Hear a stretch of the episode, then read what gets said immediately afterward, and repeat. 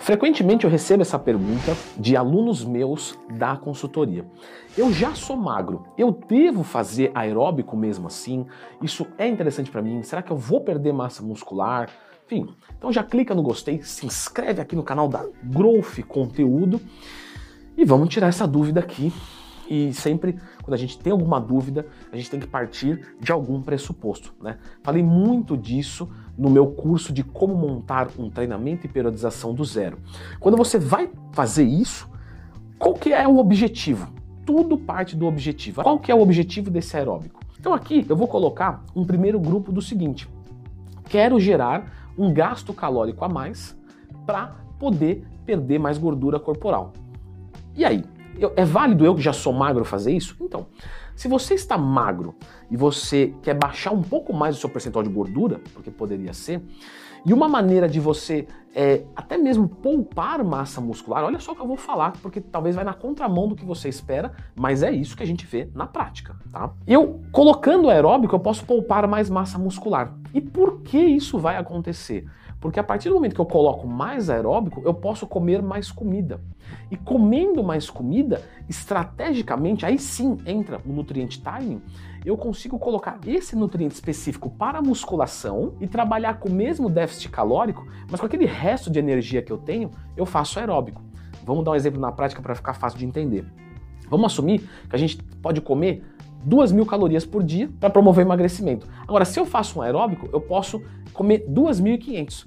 Vamos dizer que essas 500 de diferença, eu coloco elas para serem usadas durante o meu treinamento de carboidrato, só que o meu treinamento de musculação. Ou seja, o aeróbico eu vou ficar um lixo, mas na musculação eu vou ter 500 calorias a mais empurrando. De novo, isso é nutriente timing. Leandro, o que é isso? Se tiver qualquer dúvida, procura aqui no YouTube, Leandro Twin, mais tema que você vai encontrar. Você colocando esse nutriente no momento específico, que basicamente é isso, você vai conseguir impulsionar esse treino e perder peso com mais qualidade. Então você que é magro não quer perder massa muscular. Para isso você tem que treinar pesado. E para treinar pesado tem que ter carboidrato, tem que ter caloria. Só que se você tira a caloria para emagrecer, você pode perder qualidade de treino e perder mais massa muscular. Agora, se você come mais calorias e gasta mais num outro momento, isso é muito relevante. Então, sim, você pode fazer, você não vai perder massa muscular, porque o que vai demandar a perda de massa muscular não é uma coisa só. Não é perder uma refeição, não é fazer aeróbico, não é não dormir uma noite. É um contexto de coisas. Desde que o déficit calórico da sua alimentação esteja adequado com o do seu gasto, não tem problema nenhum. Vamos colocar uma outra suposição aqui.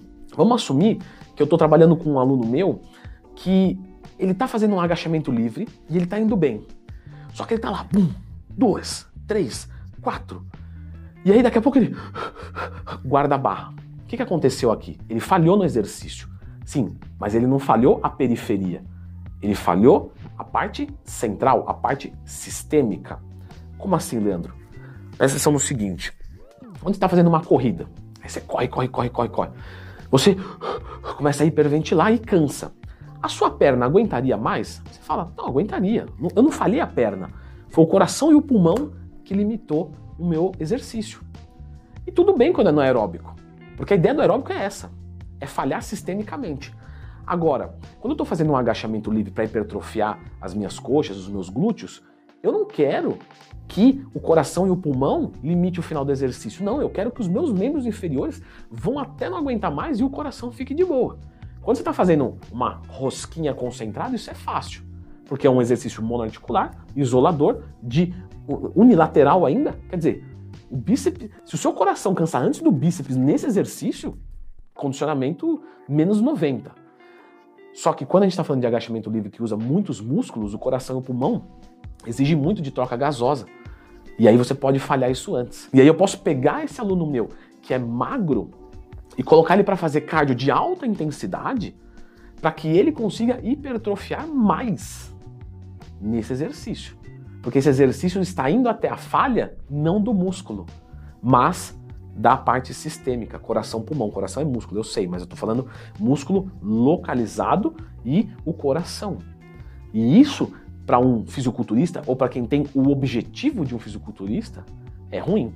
Então eu vou colocar esse aluno meu para fazer aeróbico, melhorar coração, pulmão, melhora a relação de VO2 máximo e aí ele consegue falhar no agachamento livre, no leg press ou numa remada, né, que são exercícios que exigem mais do coração e do pulmão. Então ele consegue falhar a musculatura e hipertrofiar mais.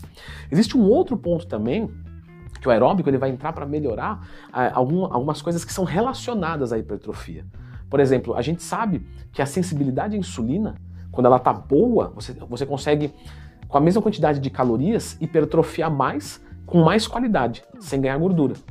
E como é que eu melhoro a insulina? Ah, comendo carboidratos de baixo índice glicêmico. Beleza, Leandro. Fazendo déficit calórico. Pô, mas não posso fazer déficit calórico, porque eu sou magro e eu tenho que né, crescer, então eu tenho que comer mais, eu tenho que ficar em superávit calórico. Isso quer dizer que minha sensibilidade à insulina vai piorar eu vou ficar pré-diabético? Não necessariamente. Mas é algo que já não é o ideal para a insulina. Para o teu objetivo, para o teu contexto, está certinho. É isso aí. Qual que é um outro ponto que eu posso fazer para melhorar a sensibilidade à insulina?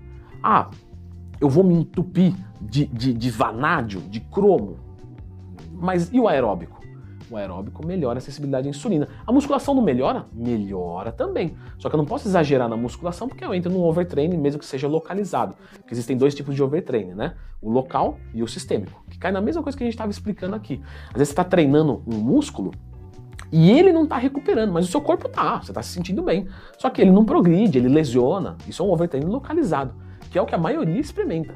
Porque o overtraining sistêmico é difícil de conseguir com a musculação, não é tão fácil. Isso é mais outras áreas, sabe? Futebolista, é, é, jogador de basquete, ciclista, aí, né, aí a, a, o overtraining sistêmico aparece mais. Normalmente o, o cara que faz musculação é um overtraining localizado. De qualquer forma, eu não posso aumentar a carga de musculação.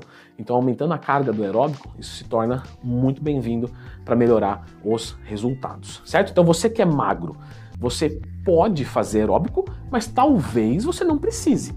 Tudo vai depender do que o seu organismo está precisando naquele momento. E falando do que o seu organismo está precisando, eu vou deixar você com a indicação deste vídeo aqui, aqui do Growth TV, para você estudar um pouquinho mais. Quer ser bem-vindo.